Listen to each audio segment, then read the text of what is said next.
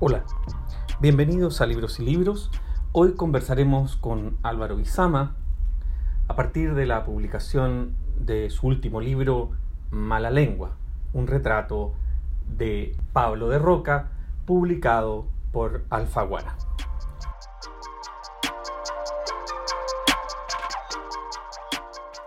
Álvaro Bizama, eh, que nació en 1975, es escritor y doctor en literatura, ha publicado las novelas Caja Negra, Música Marciana, Estrellas Muertas, Ruido, Taxidermia y la última novela El Brujo y Laguna.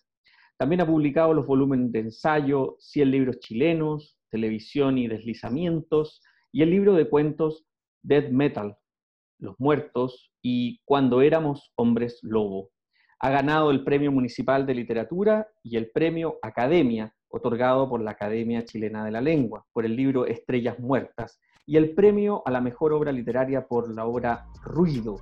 Actualmente es director de la Escuela de Literatura de la Universidad Diego Portales.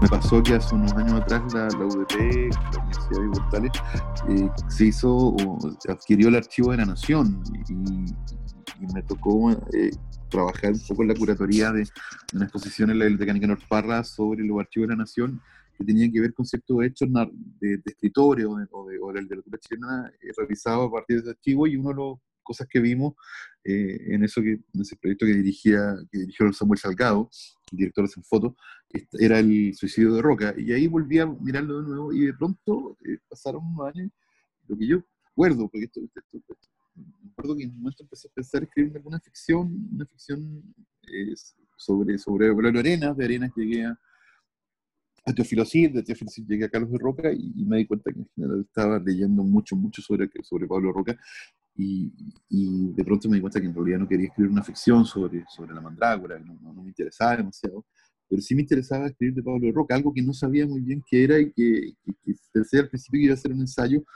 y luego terminó, luego terminó siendo mala lengua, terminó siendo este retrato. Eh, digo retrato porque es un, libro que para mí cruza varias cosas, cruza la narración, eh, cruza, cruza el ensayo, cruza, cruza la crónica, cruza la, crítica literaria, eh, todo se mezcla ahí, entonces es un, es un, texto que para mí tiene, tiene esa, esa hibridez que me, llama la atención y que me pareció interesante de, de escribir, pero sobre todo es un libro sobre sobre las lecturas que yo que hice por, sobre Pablo Roca, un libro sobre volver a leerlo y, y, relacionarlo y, hacerlo dialogar con su tiempo, con, su, con el siglo pasado, con, Chile, con el paisaje. Sí, vamos a recordar que Pablo de Roca nació en 1894 en la región de, la octava o séptima región, en Licantén, eh, que en ese tiempo por supuesto no se llamaba así, era una provincia, de hecho, me gusta mucho que en una parte del libro, digamos, tú recuperas una expresión, o sea, toma, haces una expresión que me encanta, que es la idea de una vanguardia de provincia, ¿ya? Y, al mismo tiempo, este sujeto evidentemente tiene que desplazarse a, Santiago, en el fondo, para poder existir como poeta, y ahí hay toda una parte que, que es muy apasionante del libro, que tiene que ver con eh, este origen, ¿no? Este origen de un contexto que podríamos decir es el siglo XX, pero es un siglo XX que tiene hartas, hartas visos de siglo XIX todavía, digamos, sobre todo para la evolución de la escena, la que tú mismo recuperabas ahora al hablar de Teófilo Cid, pero también de muchos otros autores que en el libro uno va, digamos, identificando y recorriendo, porque hay bastante, digamos, está muy bien equilibrada la relación entre información y narración, que es una de las cosas que yo destaco más de, este texto, digamos, de tu, de tu publicación. Y sobre todo el origen de estos poetas con seudónimo, porque, digamos, hoy día yo, yo no creo que ya existan poetas con seudónimo, pero, pero, pero es un tiempo en el que tú precisamente están conviviendo Gabriela Mistral, eh, Vicente Huidobro, Pablo Neruda, Pablo de Roca, bueno. ¿Cómo, cómo viste esa escena, eh, aparte de, esta, de este interés que fuiste armando entre este desplazamiento, digamos, de escribir sobre sobre estos inicios del siglo y tu concentración en Pablo de Roca. ¿Cómo, esa escena? Yo, yo, yo, yo, creo que una escena que, una escena que tiene varios, varios momentos, yo creo que una escena que, que, que, se empieza a alarvar en la, década del 10 y que se arma completa en la década del 20 y, ese paso también el paso de, de la esperanza de la esperanza a la revolución de, del candor al candor hacia la muerte eh, de, la pregunta sobre qué es la poesía en un país en un país como Chile que, que, justamente no es una respuesta abstracta sino una colección interminable como de, respuestas concretas. O sea eh, es interesante pensar en, en para mí por lo menos cuando, cuando estaba escribiendo en, que estos poetas con seudónimos lo que hacían era crearse eh, un personaje, y luego ese personaje se los comía a sí mismo, y luego eh, eh, ese personaje lo, lo, instalaba en la cultura, casi, casi como si fueran figurantes de, un, de, un, de, un, de, una, escenografía, figurantes de, una obra, de una obra dramática que nunca termina, nunca terminó. una poesía, es una, la, poesía también es la pregunta por la política y, la pregunta sobre, ¿por qué? Porque en el fondo lo que está ahí es la pregunta sobre el lenguaje, que es una pregunta central en la literatura chilena, cuando nosotros nos preguntamos desde dónde escribe Manuel Rojas, dónde escribe José, Santos González Vera, dónde escribe el mismo de Roca, dónde escribe Neruda, la pregunta sobre, sobre ese lenguaje eh, sobre el lugar eh, del cual se habla, eh, es, para mí súper relevante. Hay, hay, un, hay, un, poema de, de, Mistral que se llama La extranjera, no sé, no sé si lo conoces, que es un poema mm. de la década del 30 que, que, que, tiene una particularidad que, a mí me gusta mucho, que es un poema que, ella se lo dedica a François de Miomandre, que es un escritor francés que era su traductor y que luego fue el traductor de Carlos Droguet al francés. En el momento de los 50, cuando antes que Carlos Droguet eh, fuera conocido, él ya se lo leía en francés porque mi hermano lo traducía y él era también traductor de la Mistral.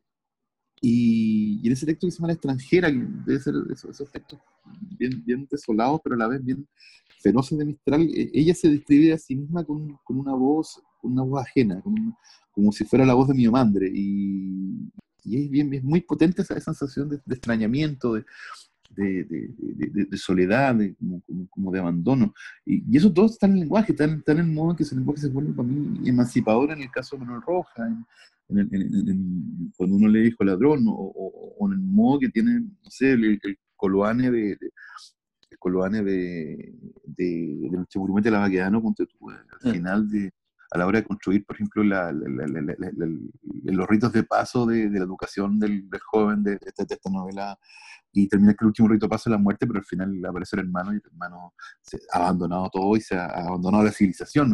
esas cosas me parecen interesantes de como preguntarme y en la roca están todo el tiempo. Mm. Eh, como él en el fondo integra el mundo en su escritura, integra lo que lo rodea en su escritura y, va narrándolo, va, va dialogándolo, va, va, va, va, va tratando de, ocupar su literatura también para entender la, posición que tiene con respecto al mundo y esa, esa, esa mirada siempre muy, muy, muy destemplada, muy feroz, pero también muy, muy necesaria. Mm. Hay una mezcla en algún sentido en el que, tal como tú recuerdas, estos personajes, todos preguntándose y todos tomando posición respecto de una vanguardia, respecto también de un universo referencial que me encantaría que pudiéramos profundizar, pero sobre todo con, con esto que tú, que tú mencionas, ¿no? de, de un escenario eh, local, que por supuesto tiene muchas, muchas dificultades de sobrevivencia. Es, recuperas en algún momento esa palabra que me parece tan, tan potente como la posilga, ¿no? Ese, ese, que Chile no tan solo, digamos, tiene estos personajes esplendorosos eh, de la alta burguesía, ¿no? Que nunca trabajan, sino que además tiene estos otros personajes, ¿no? Que, que de alguna manera están tratando de instalarse en un escenario literario que muchas veces tiene, eh, digamos, relación con el periodismo, porque, porque también de qué vive toda esta gente, ¿no? El mismo, de Roca se vuelve académico, ¿no? Se vuelven políticos. ¿Cómo, cómo volvamos a esa escena que, es, parte de esa posilga nacional, ¿no? Ah, ah, mira, hay, hay, una, hay, una, cuestión bien interesante, por ejemplo, en la pelea que de Roca tiene con un, con un pintor de apellido Gasmuri, que yo creo que Fujimori, que hasta donde entiendo yo, uno de los precursores, uno de los, uno de los, de los defensores del cubismo, el, concepto arte contemporáneo, pintura contemporánea en Chile, mm. y, y, tiene una discusión muy, dura, es muy de Roca, y de Roca le pega y todo, pero, pero en esa discusión yo creo que está concentrada la, la, la, discusión también ideológica respecto al arte chileno, porque tú de la, de, de la década del 30. Mm. Eh, a mí me parece, me parece súper interesante en, en, el, caso de Roca como, como como pensar, eh, eh, pensar que en el caso de la tragedia se vuelve picaresca y la picaresca se vuelve una épica y, muchas veces eso deviene en una elegía, o sea, todo, todo se, vuelve a la vez cuando uno, uno, lee como, ¿qué es lo que es de Roca? Eh, yo lo planteo en el libro, es, es un poeta, pero, pero también es un vendedor viajero y, la relación, un vendedor viajero ah, también funciona como alguien que, que, es casi un embaucador, ¿no? Alguien que vende libros y pinturas, que recorre, recorre el paisaje. Eh, y ese paisaje que recorre es lo contrario al, al, paisaje, ponte tú, nerudiano. Y cuando digo nerudiano, me estoy pensando en, este Neruda que fondo atesora, atesora objetos de casa. Y cuando pensamos en Roca es alguien que no tiene nada, que, que, que, lo único que tiene es el viaje, lo único que tiene es, es, esa silueta errante que, errante que construye con los libros. Eh, es un paisaje interesante ese Chile, porque, porque es un Chile también eh, lleno, lleno de paradojas, lleno de contradicciones, lleno de, lleno de situaciones, eh, lleno de política, una política que en el fondo se, se, va, cambiando. a mí siempre, lo he dicho en otra entrevista, pero siempre me gustaba pensar que cuando, cuando De Roca va a escribir una, el libro que explica su conversión ideológica al, comunismo, al marxismo, es un ensayo sobre la vida de Cristo. Eso me parece a mí. Y además un ensayo biográfico de la vida de Cristo. Y, un ensayo completamente blasfemo, pero, pero, pero, me parece que esa mezcla de ensayo, crónica, autobiografía, le, permite a la, de Roca en ese punto explicarse a sí mismo a, la, luz de los otros. Eh, lo mismo sucede, no sé, pues, en, la epopeya de las comunidades de la vida de Chile, que, que, es su, su, poema más, famoso, de cierto modo, que es un mapa del país también, es un mapa del país, ¿eh? es un mapa del país, de un, país perdido, de un, país que solo puede recordar, quién lo ha recorrido y, y, hace que eso vuelva como, como, como también el mapa de, de, su, como también una, forma de memoria, como, como, mm. como un ejercicio de, de, fantasmagoría, pero no sé, esas son cosas que yo estaba dándole vuelta mientras escribía y trataba de entender con, con, armas del libro. Mm.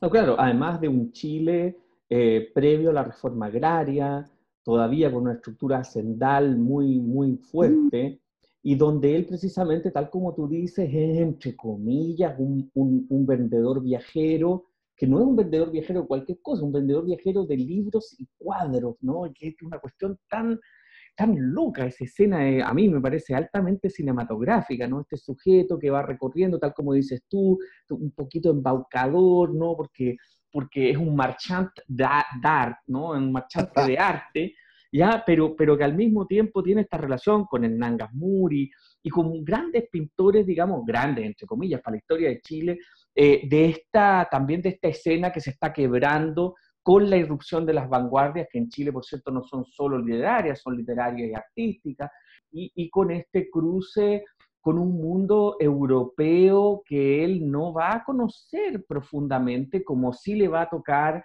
a los grandes, digamos, artistas visuales que van y que viven en París con estas becas del gobierno de Chile, ¿no? y, que en el fondo siempre este, este Estado, hasta el día de hoy, ¿no? tratando de, digamos, de sostener la actualización del arte.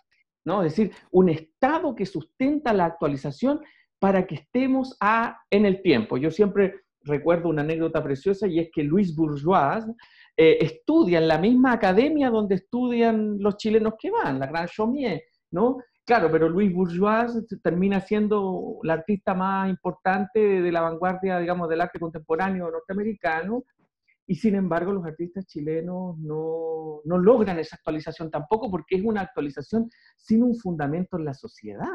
Estaba pensando en, lo que estás diciendo tú, estaba pensando en, yo creo que el que leyó muy bien todo eso es Alberto Rojas Jiménez.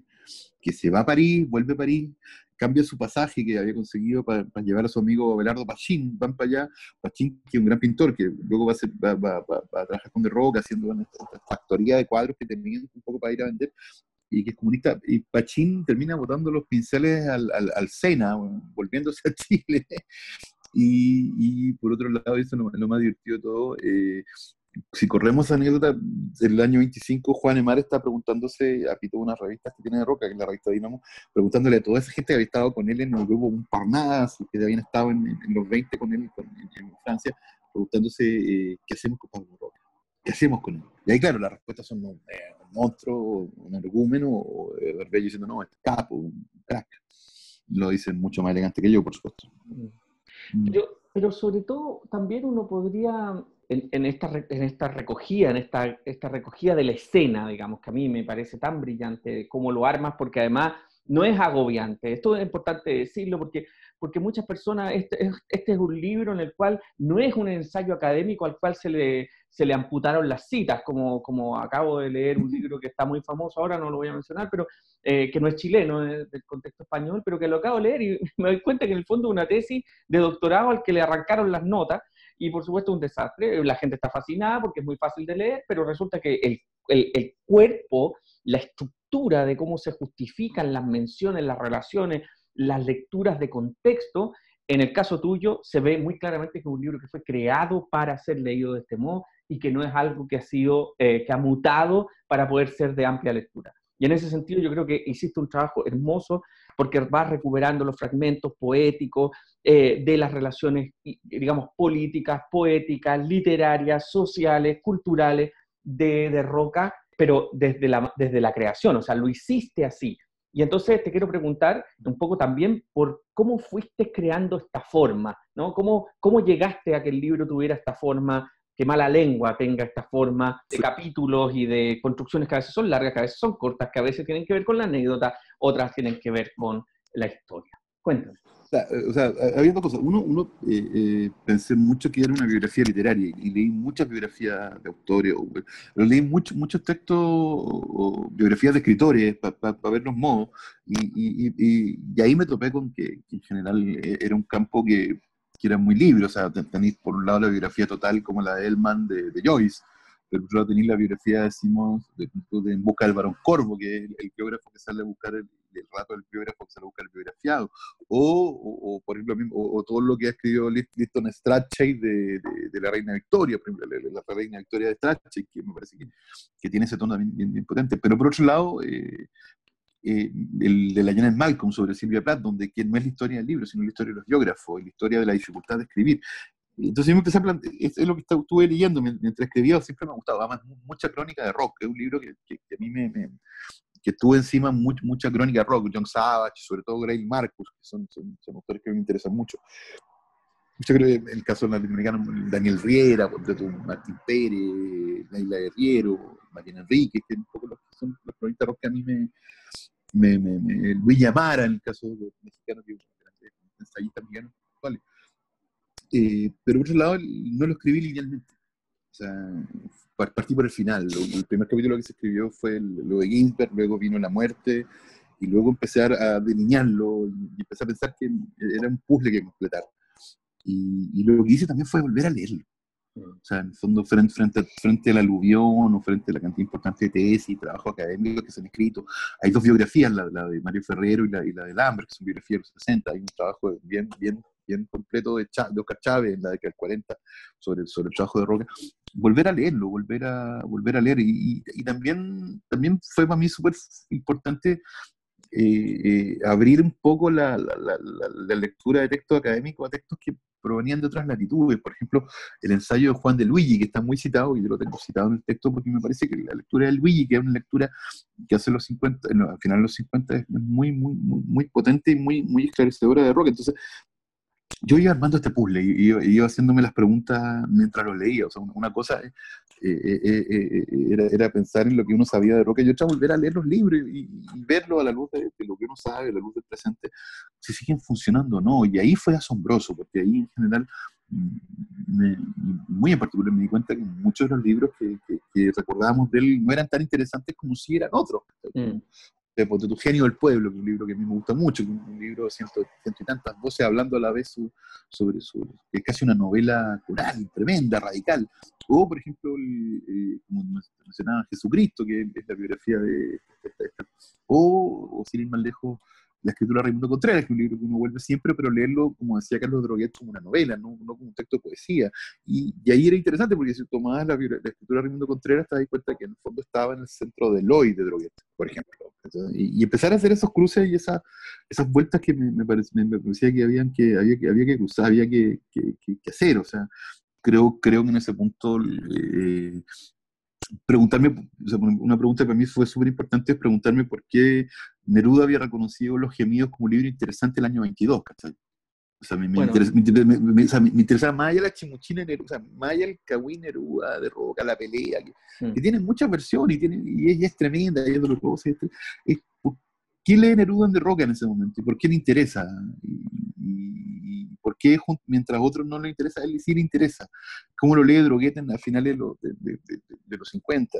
¿Por qué por ejemplo, eh, si tú veis la revista Multitud, y una revista que un poco, un poco yo, trato de mantener un poco ese, esa idea, una revista que uno lee como rockiana, es una revista mucho más múltiple, mucho más abierta, y te topáis con, desde texto William Carlos Williams, hay un dos pasos hasta eh, ensayos de Huidobro, hasta todos los mandrágora, y, y, de pronto una, los, imágenes de los grabados de Carlos Hermosilla. Mm.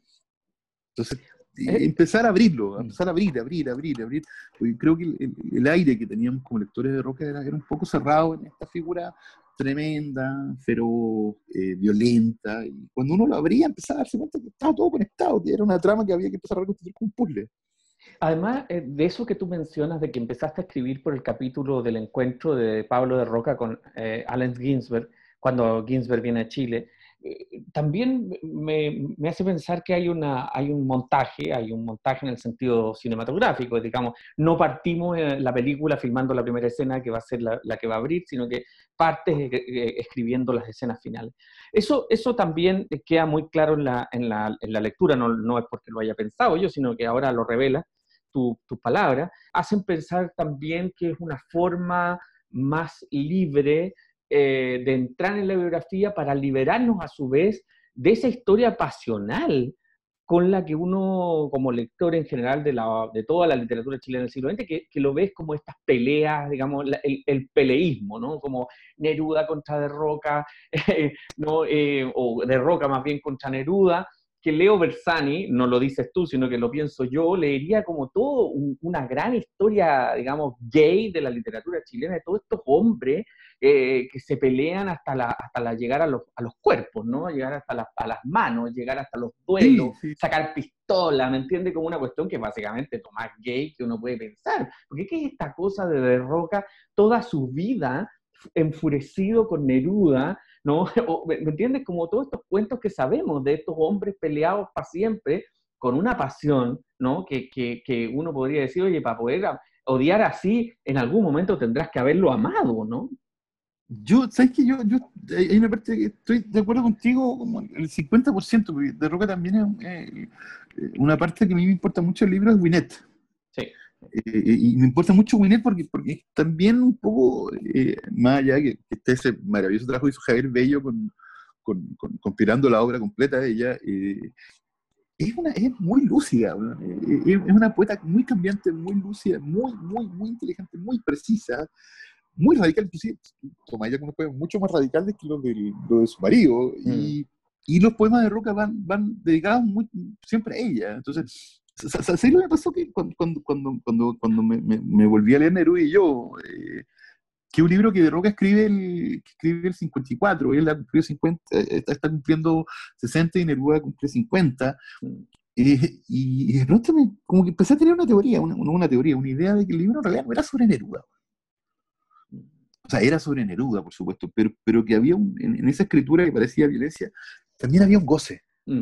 un goce en la diatriba, un goce, un goce en, en, la escritura, un goce en, llevar eso, más, más allá, un, go, goce porque el de Roca escribe Neruda y yo, el 54, es el de Roca que, que, que, ha sacado una antología, que no, no ha pescado nadie, eh, el, que, que, en el fondo en un mundo de Neruda todo el mundo lo está celebrando el canto general, y de Roca escribe el, el Neruda y yo, yo creo no, no, no, hay, no hay poco goce, o sea, hay conspiración, neurosis, paranoia, pero también hay un goce en la escritura, o sea, cuando, cuando llama a Lone Floridor Callampa. Bueno, eh, Eso es genial.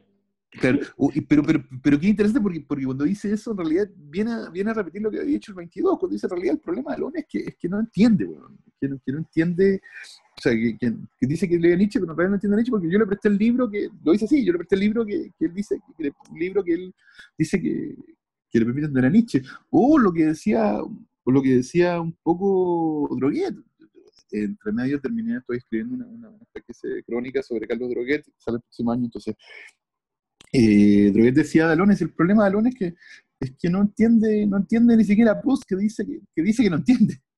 Notable. Entonces, entonces me, parece, me, parece interesante porque de, de, de, Roca, claro, está este odio, pero ese odio también está macerado por, porque es un espectáculo público. En el momento, si tú leí la polémica que tiene con Guidobro en 36, el, el, el capítulo de la antología de la poesía chilena nueva, la famosa polémica que un poco eh, la gran, grandes polémicas de la, de la literatura chilena, eh, los tipos son completamente conscientes que lo están mirando. Mm.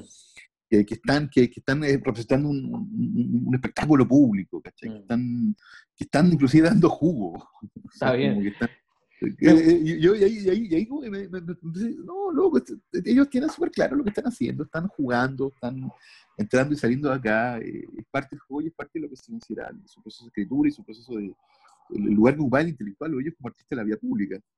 Un poco, claro, un poco como, como yo, yo recuerdo, esta, esta, tiene algo de, la, de, la, de, la, de las peleas entre boxeadores, ¿no? Esto pasa con los boxeadores sí. cuando se presentan, le dicen cosas al otro. No, quiero recuperar un momento antes de, de seguir con la conversación que Winnet de Roca es, es el seudónimo de Luisa Anabalón Sanderson, y que naciera en 1894 y muere en 1951, y es la mujer de Pablo de Roca, eh, eh, es su musa, podríamos estar, tú lo dijiste perfectamente, se casan en, en, en 1916 y, y, ella fallece en 1951 como la esposa y madre de una prole importante de los hijos de, de Roca, que a su vez tienen su propia historia, y tú recuperas muy bien esto. Si pudiéramos eh, concentrarnos por un momento en este familión, ¿no? en esta eh, tú lo dices muy bien en el momento, la revista Multitud es una revista que se hace en la casa de los de Roca, y, que, claro, de ahí salen pintores, poetas, ¿no? Y ahí hay una cuestión que tiene que ver con esta constitución familiar, ¿no? Como, como, como una especie de máquina familiar literaria, artística. Eh, ¿cómo, ¿Cómo fue para ti ese recorrido en la construcción del retrato de Pablo de Roca?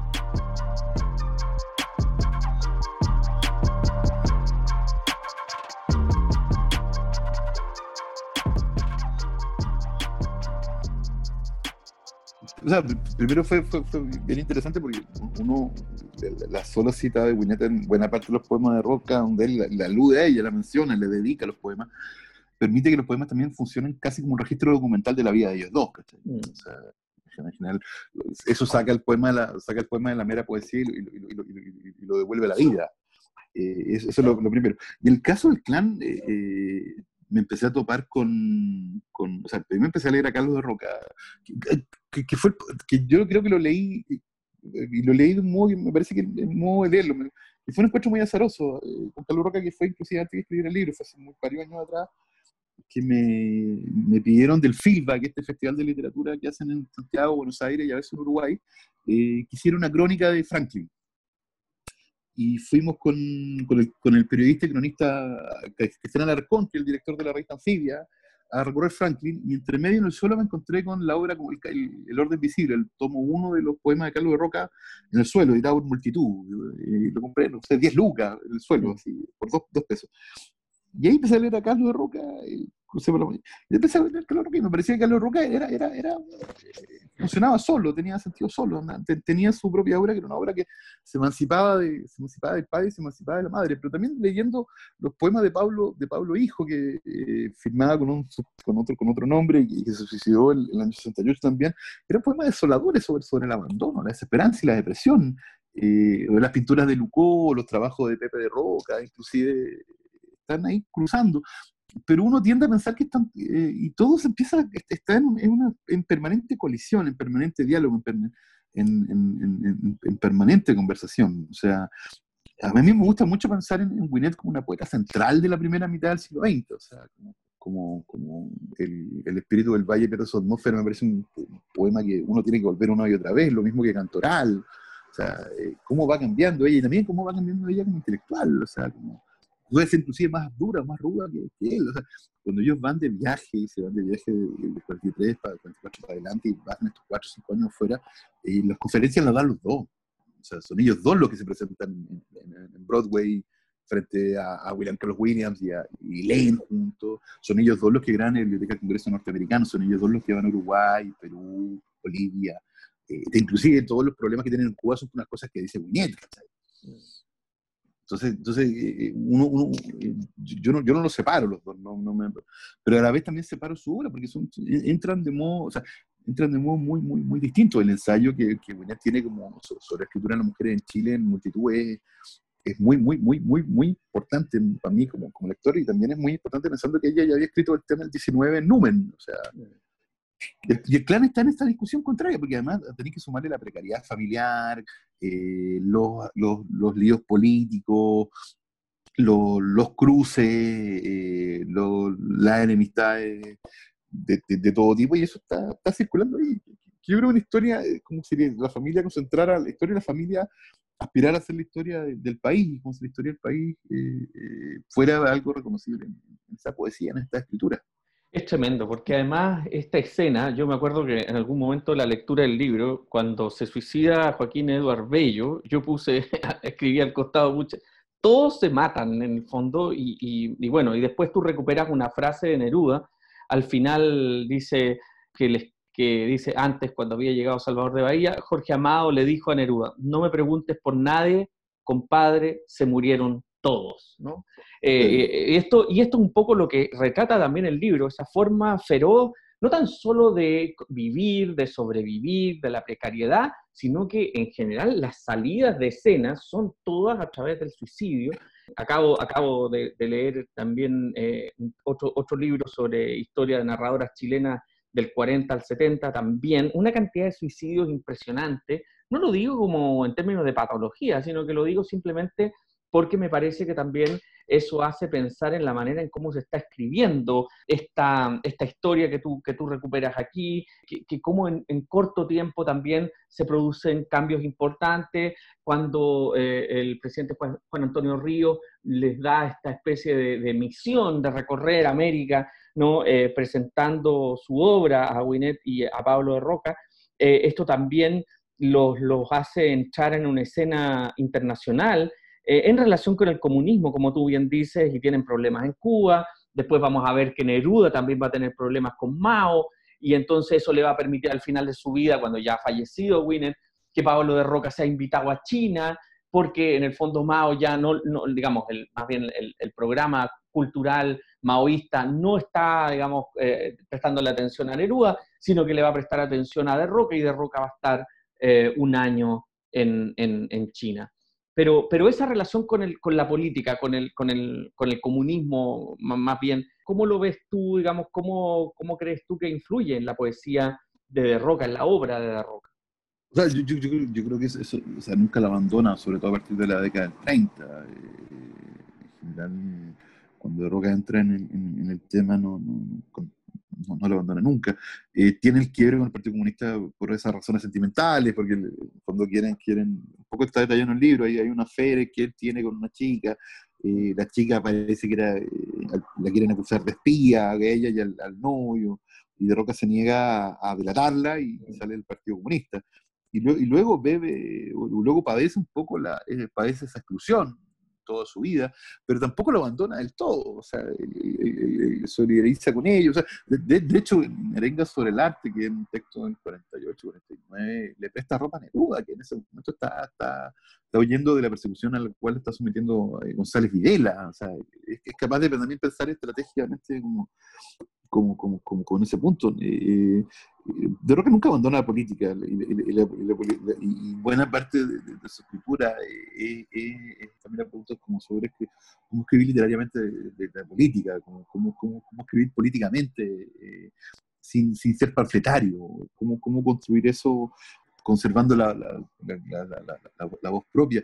Por eso son súper interesantes para mí eh, los poemas chinos que escribe, porque son poemas muy distintos, son poemas donde, donde él desaparece, y son poemas de paisaje la mayoría, fábricas, ríos, eh, personajes, rostros, eh, y, él está ahí, y sigue ahí, como, como, tratando de sacar esta fotografía todo, todo, el tiempo, pero también con la conciencia de, de, la derrota, o sea, el, canto del macho anciano, que es un poema que comenzó en los 60, eh, es un poema también sobre eso, sobre cómo todo eso también ha causado estragos en su cuerpo, como, como, mm. su cuerpo, eh, en el fondo también ha sido, eh, ha sido sometido a esos vaivenes de, esos vaivenes de la historia.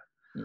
Entonces, entonces todo, todo confluye ahí, todo, todo, todo está en, él, ¿no? No, no, no, nada se separa, pero a la vez uno puede pensar en él como una suerte de, de, de, nervio que, o, de, o, de, vector donde, donde, confluye todo, o sea, donde confluye la política, la poesía, la literatura, el arte, y, nos permite también entender un poco la geografía, el, paisaje, un poco como Violeta Parra, o sea, mm. me parece muy interesante que cuando vuelve de China eh, se encuentra con la Violeta Parra en París, y yo creo que hay un libro que se parece a los libros de Roca, eh, eh son las tesis autobiográficas, claramente. O sea, hay una línea ahí, o sea, la tesis autobiográfica, los, trabajos de Alfonso Alcalde, Carlos Droguet, ¿cachai? Eh, en general yo creo que eh, eh, tiene esa misma distancia con, cierto, cierta idea caricaturizada de la literatura china, que, es la misma distancia que tiene, por ejemplo, la, la, la, Mistral, mm. que, que, escribe desde otro, desde otro lado, siempre. Es interesante esta mención que tú haces a Alfonso Alcalde, porque Alfonso Alcalde el próximo año va a ser su centenario y, vamos a dejar, dejar eh, esa mención, digamos, porque me parece que, va a haber que volver sobre... sobre esto, esto, estos personajes, digamos, el mismo Carlos Droguet, uno no podría decir que no fueron, eh, que no tuvieron una recepción, pero que evidentemente la recepción de Carlos Droguet, Alfonso Alcalde, eh, el mismo Hernán Valdés, estoy pensando muchos literatos chilenos, se produce un quiebre porque justo llega la, dictadura de Pinochet y se produce un cambio en, la lectura de la historia de la literatura chilena. Y por supuesto que van a vivir un, momento de quiebre. Yo, yo no quiero imaginarme lo que hubiese sido si, si Pablo de Roca hubiese estado vivo en el momento de la llegada de Pinochet. Pero, pero sí me parece que hay una cosa que es interesante recuperar que también coincide con estas centenarios, fechas, digamos, eh, que son importantes, que es la recuperación recientemente de los textos, de los poemas que escribe eh, eh, Pablo de Roca en China y que, tal como tú refieres, van siendo inmediatamente traducidos al chino y que tienen un cariz distinto a su obra en general y que acaban de ser también publicados en Estrofas del Sur este 2020. El libro se llama China Roja, ¿no? China Roja, China Roja, sí. Así que eso también uno puede ver que hay una, recuperación ahí importante de la propia obra de, Roca. Te quiero, te quiero preguntar un par de cosas más eh, ya en esta parte final de, nuestra, de nuestra conversación, que es, es el tema que tú lo llamas muy bien, dice, lo llamas la malla del silencio y que tiene que ver con la publicación de la antología que él hace de su obra entre 1916 y 1953 y que eh, él, tú refieres muy bien, voy a recuperar esa frase, dice, no se pronunció ni un juicio favorable ni un juicio adverso, nada. La malla del silencio, las envolventes murallas de humo estaban en pleno apogeo. Ni los enemigos chistaron, ni los amigos dieron su paso para adelante. La antología no existía, dice ahí, ¿no?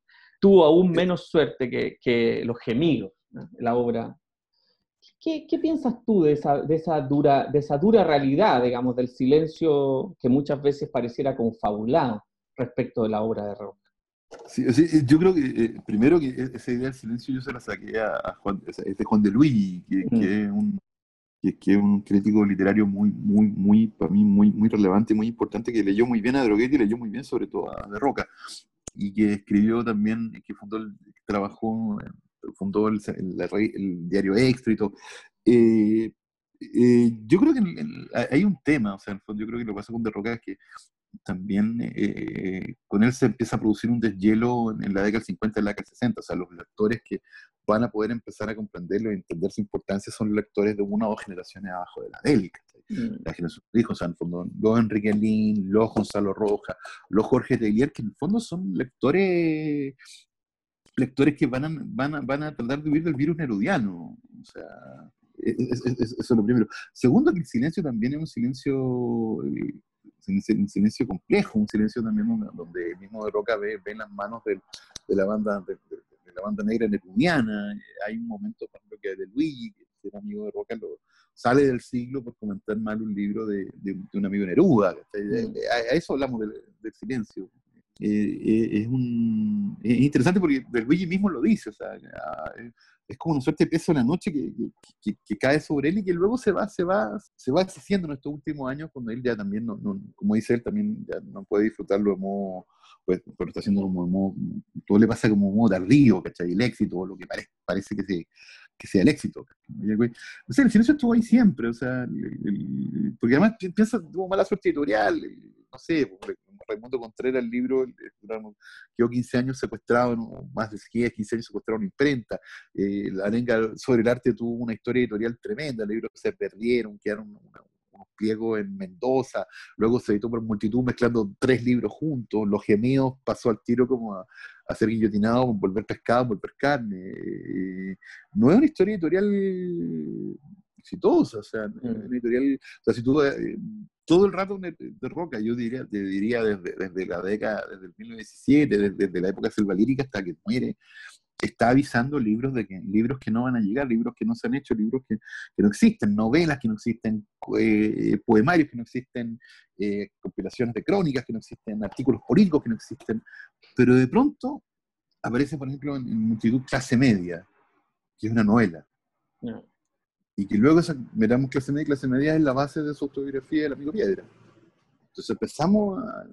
Ese es un silencio que está ahí, un silencio, y un silencio, un silencio muy chileno también. Sí, bueno, Un silencio muy chileno, un peso a la noche que cae sobre él, una, ausencia de perdón, como, como, como, si no se lo quisiera mencionar, no se lo quisiera mencionar porque es demasiado complejo asumir qué es lo que significa. O sea, Silva Castro no lo quiere, no lo quiere Alone. O sea, ¿quiénes lo van a querer? Un poco le va a hacer lo mismo a Carlos Droguet, eh, eh, que van a ser va a ser, van a ser los lectores de una generación posterior los que lo, los que lo van a leer, pero, pero él queda desterrado de eso. justamente ese silencio se vuelve mucho más, más imponente, mucho más, mucho más, más impresionante y mucho más útil para entender lo que justamente lo que se escriba de él que mm. Alone lo mencione, no lo menciona Silva Castro en, su panorámica de la literatura chilena, o que Alone diga el año 31 que Pablo Roca era un prosista, no, no, no mete con los poetas, sino no mete con los prosistas, eh, dice mucho más de, de, él que justamente lo que se escribe de él. Finalmente son vanguardias indigeribles en el fondo, que no, que no tienen posibilidad de ser comprendidas de verdad, o sea, en un sentido uno podría decir... Eh, la vanguardia que puede haber representado, eh, bueno, desgraciadamente Huidobro no vivió más, digamos, porque también hubiese vivido otra cosa, ¿no? Ese, ese, yo, aquí al final del capítulo mm, número 44 de tu libro, yo pongo una frase y digo, después de leer todo esto, digo, el odio envejece mal, ¿no? Así como, como que, claro, sostener estos odios, sostener estas pasiones tanto tiempo, ¿no?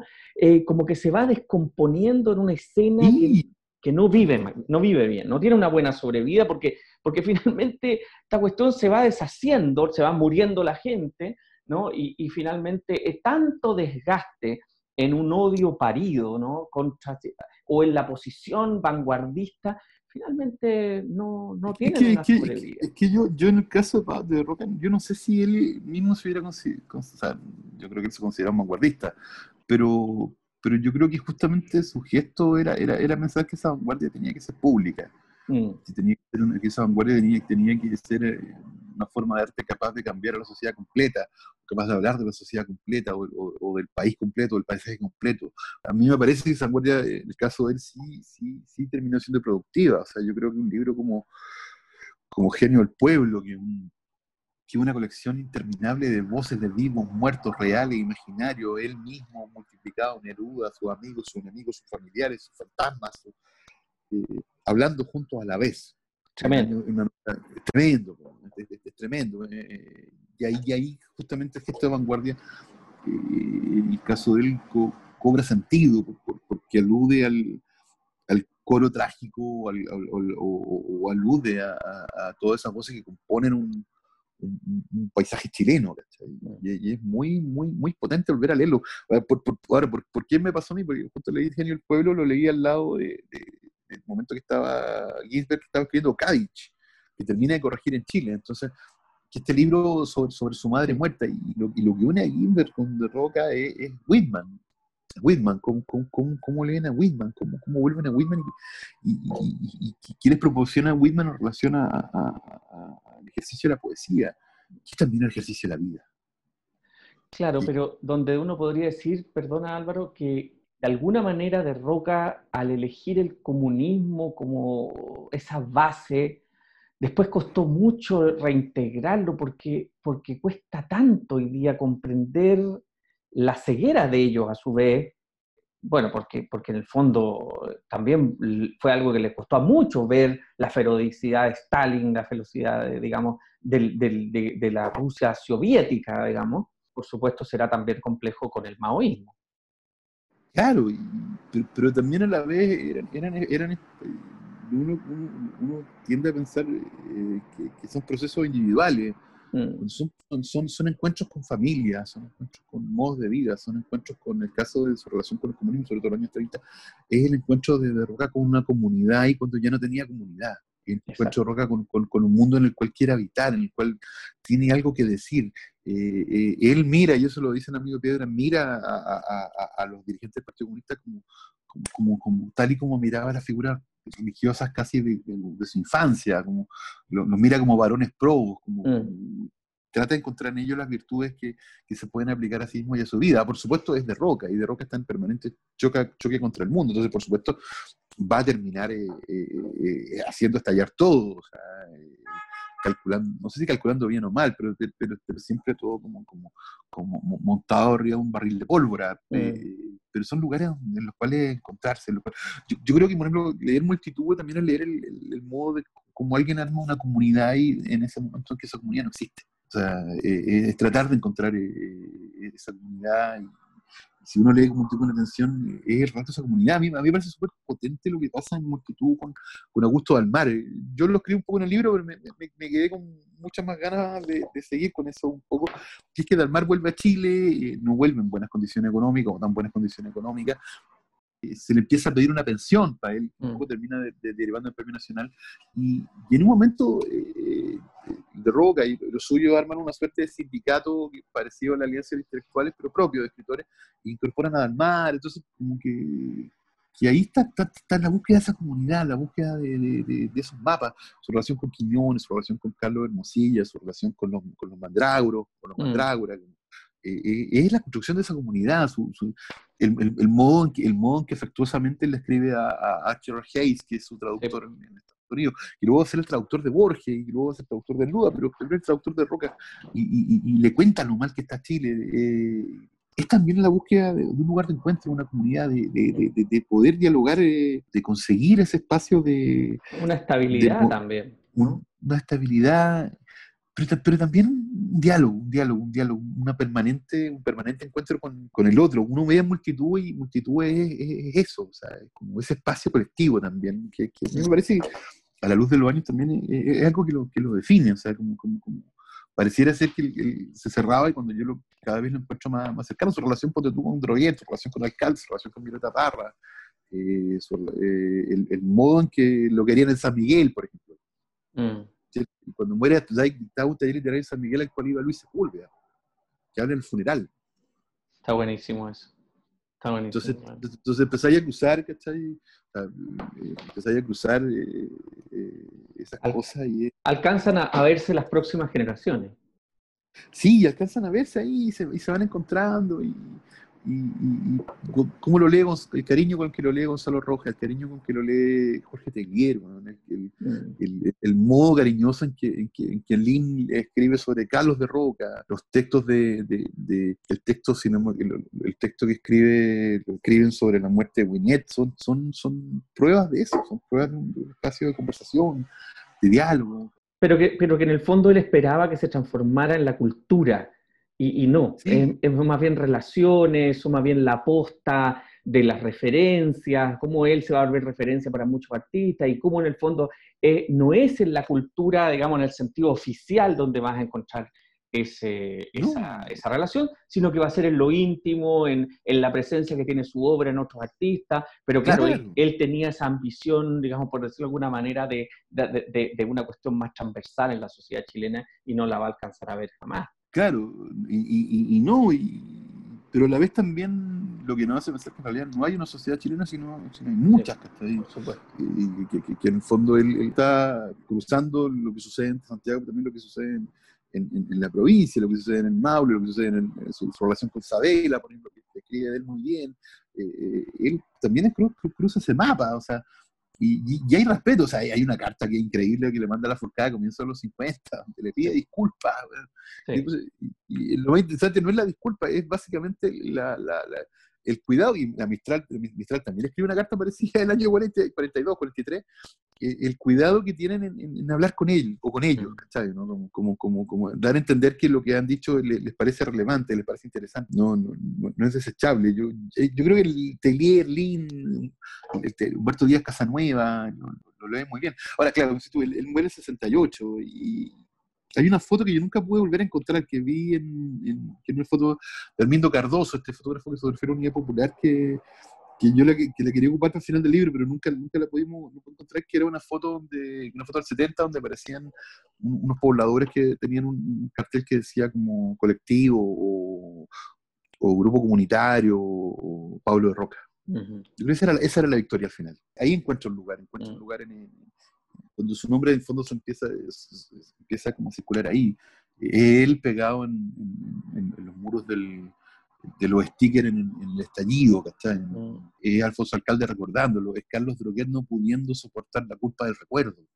Mm. Y, cómo esa culpa del recuerdo en realidad se, se, transforma en literatura y se transforma en un modo de comprender Chile en el caso de Droguet. es ese texto precioso que, que escribe sobre sobre, sobre Violeta Parra, que, que, aparece luego cuando aparece su décima, y, como si esas décimas fueran, fueran estuvieran hablando al mismo país, encontrándose, encontrándose en los caminos, en, los pueblos, en, en, lo que no es Santiago.